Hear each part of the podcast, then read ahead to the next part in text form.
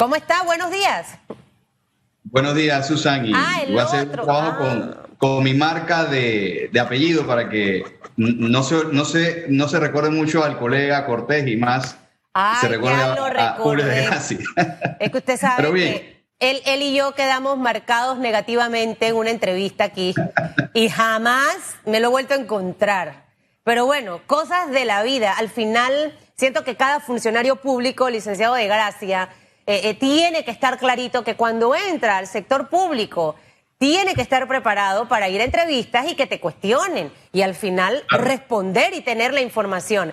Pero, pero, pero tratar a veces como de enredar la cosa y con Susan Elizabeth Castillo, eso no procede, no procede y no procede. Vamos a, a tener que hacer un exorcismo del apellido para que no lo vuelva a confundir. Mire, esta mañana conversaba yo de nuevas medidas eh, que se van a estar adoptando por parte del gobierno. De hecho, el presidente de la República ha hablado alguna de ellas. Ayer en la tarde tuve un live con Marta Luna, licenciado de Gracia, hablando específicamente de moratoria a nivel de tema de bancos, pero también obviamente la moratoria en el caso de la Dirección General de Ingresos, que si no estoy equivocada es 17 de julio, eh, que fue la fecha que se dio como inicialmente cuando esto todo arrancó.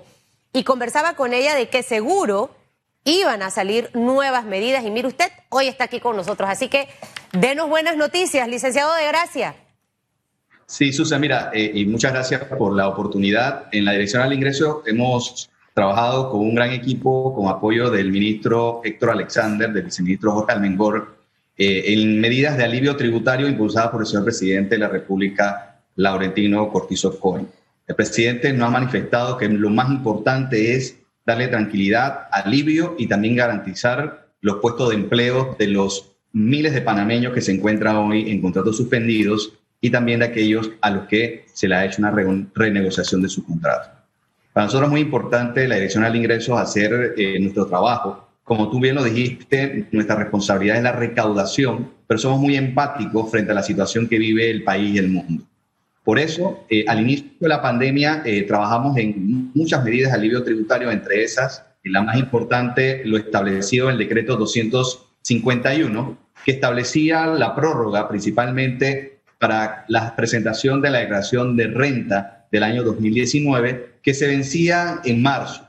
Lo hicimos y le extendimos hasta el 31 de mayo de este año y posteriormente, tomando en cuenta la situación que vivía aún el país y la que aún vive, eh, decidimos prorrogarla hasta el 17 de julio de este año. Es decir, dentro de unos pocos días, todos los contribuyentes eh, deben presentar su declaración de renta de personas naturales y jurídicas y muchos se preguntarán o estarán ahora mismo preguntándose de su casa y, oye, pero ¿por qué? ¿Por qué, eh, tomando en cuenta que hace una semana los contadores se le dio la autorización para que pudieran reiniciar sus actividades, mantenemos 17 de julio? Para la administración tributaria es muy importante para tomar medidas eh, también de alivio tributario de aquí en adelante, que tengamos información del año 2019, porque la información que hemos trabajado o tenemos como base de datos, con la base de datos, es la relacionada con la declaración de renta del año 2018. Por lo tanto, es importante para la DGI tener la información del año 2019. Sabemos los retos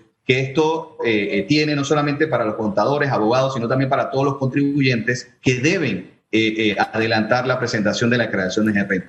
No nos cerramos a la posibilidad de poder extender unos días más, pero sí eh, nos encontramos evaluando esa medida porque para nosotros como Estado es muy importante que saber la información, porque estamos de alguna manera navegando con información del año 2018, por lo que nosotros tenemos que tener esa información.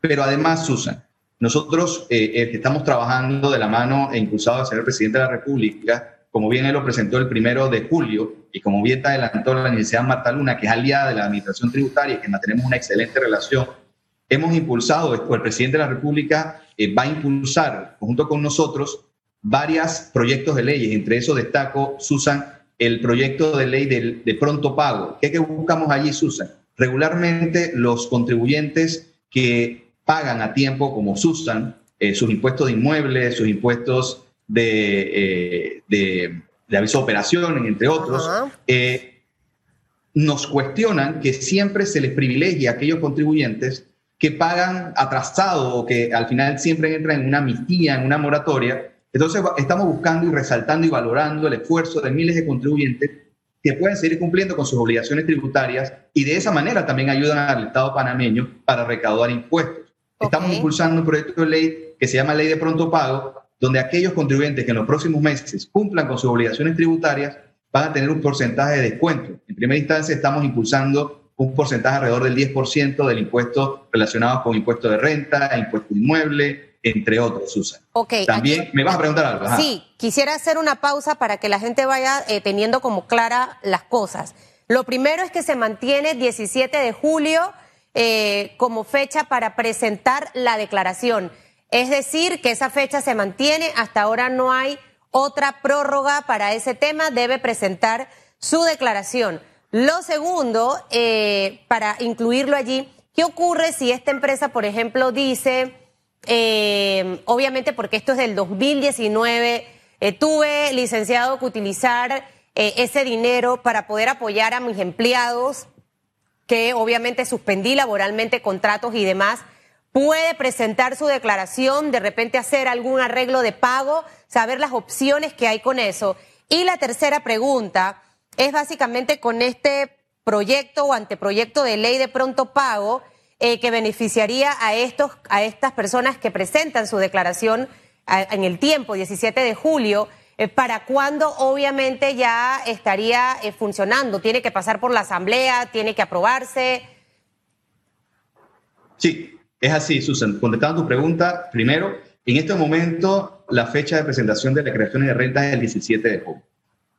Pero no descartamos y estamos en estudios para ver si podemos extender un par de días más. Pero eso depende del comportamiento de la, la presentación de las declaraciones de renta. Sabemos que existen dificultades y obstáculos para muchos contribuyentes y contadores para poder cumplir con esas obligaciones, pero también hay que recordar que las declaraciones de renta debieron presentarse a finales de marzo de este año, es decir, pocos días después de la mm, declaración de estado de emergencia. Sabemos igual, somos empáticos, nosotros tampoco queremos eh, eh, poner, un, por decir así, o empujar a los contribuyentes a algo que es difícil en estos momentos. Y de todas maneras nos encontramos en, en, esa revisión y pronto vamos a tener información, pero aquellos contribuyentes que puedan cumplir y presentar sus declaraciones, lo necesitamos para tener información.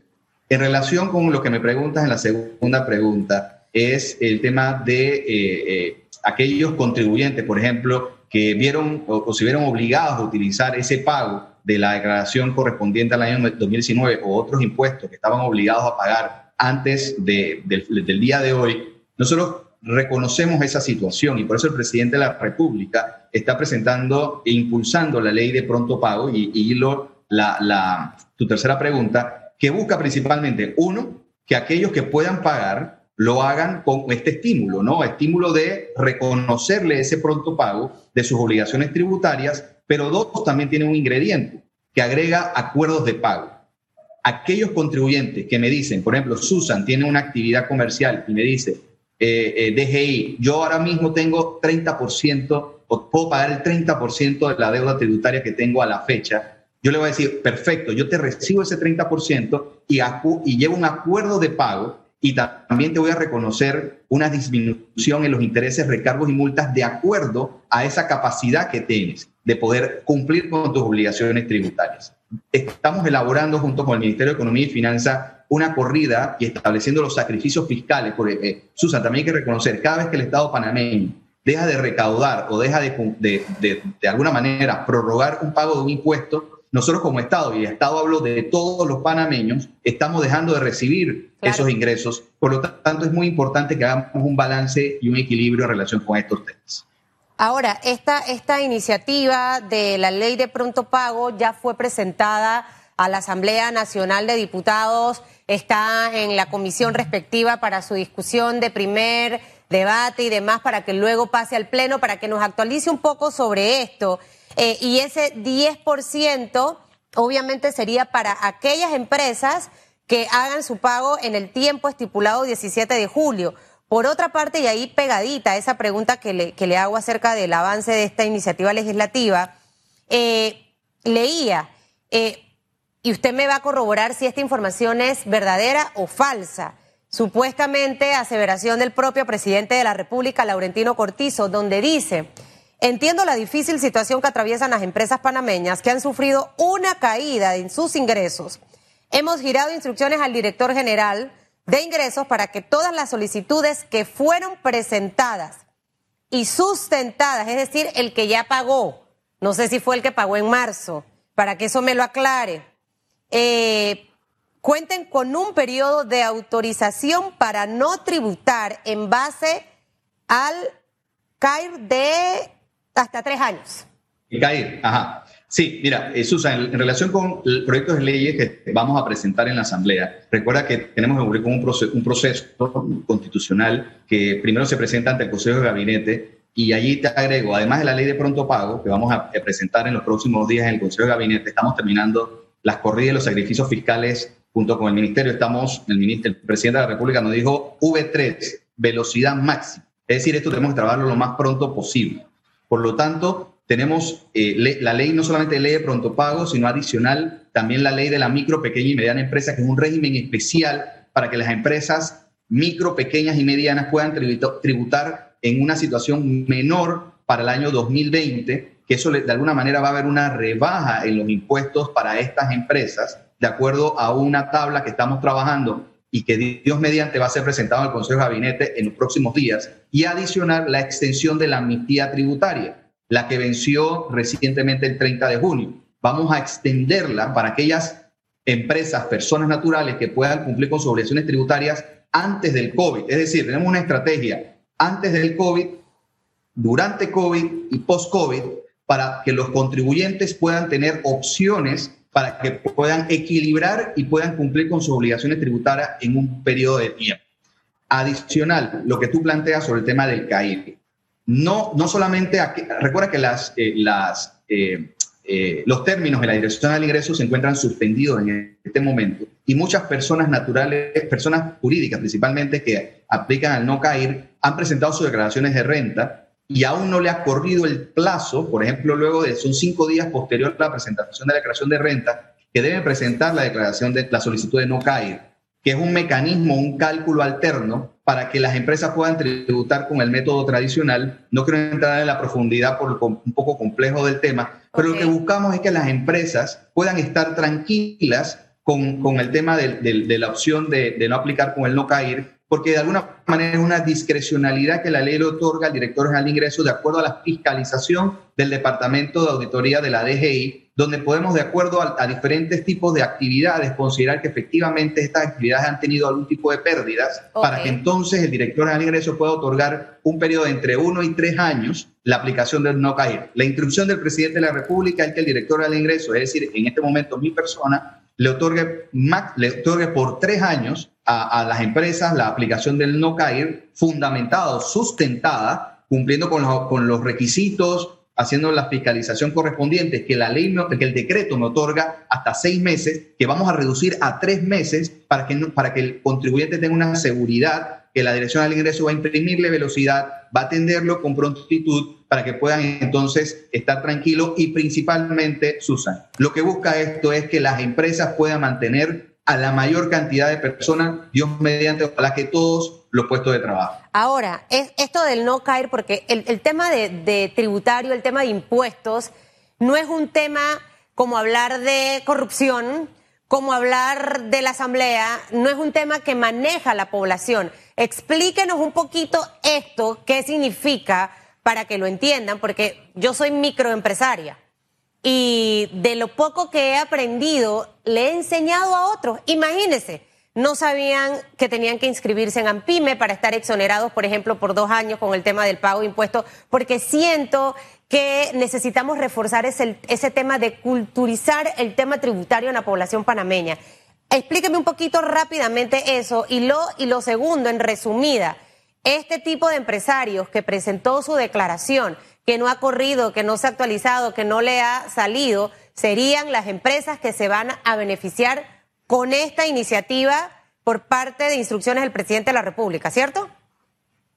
Correcto. Mira, Susan, eh, en pocas palabras, el tema del CAIR no es un tema que, que le toca ni a los micro ni a los pequeños y muy rara vez a un mediano empresario. son de alguna manera empresas, o principalmente eh, bastante mediana grandes, que tienen eh, ingresos eh, por encima de una cantidad relacionada a millones de dólares. Arriba es decir, de los dos. esto no va dirigido a, las pequeñas empresas, sino a las grandes empresas tradicionalmente, medianas y grandes. Entonces, lo que buscamos principalmente, que son generadoras de empleo, que estas empresas, sabiendo una realidad que la mayoría va a tener pérdidas, vamos a darle la oportunidad a que por un proceso más simplificado puedan presentar la declaración de no caer y nosotros como dirección de ingreso darle la oportunidad que sea por tres años, considerando que debe haber una recuperación. Sabemos que el 2020 va a ser una situación muy difícil. Okay. 2021 vamos, Dios mediante, a tener una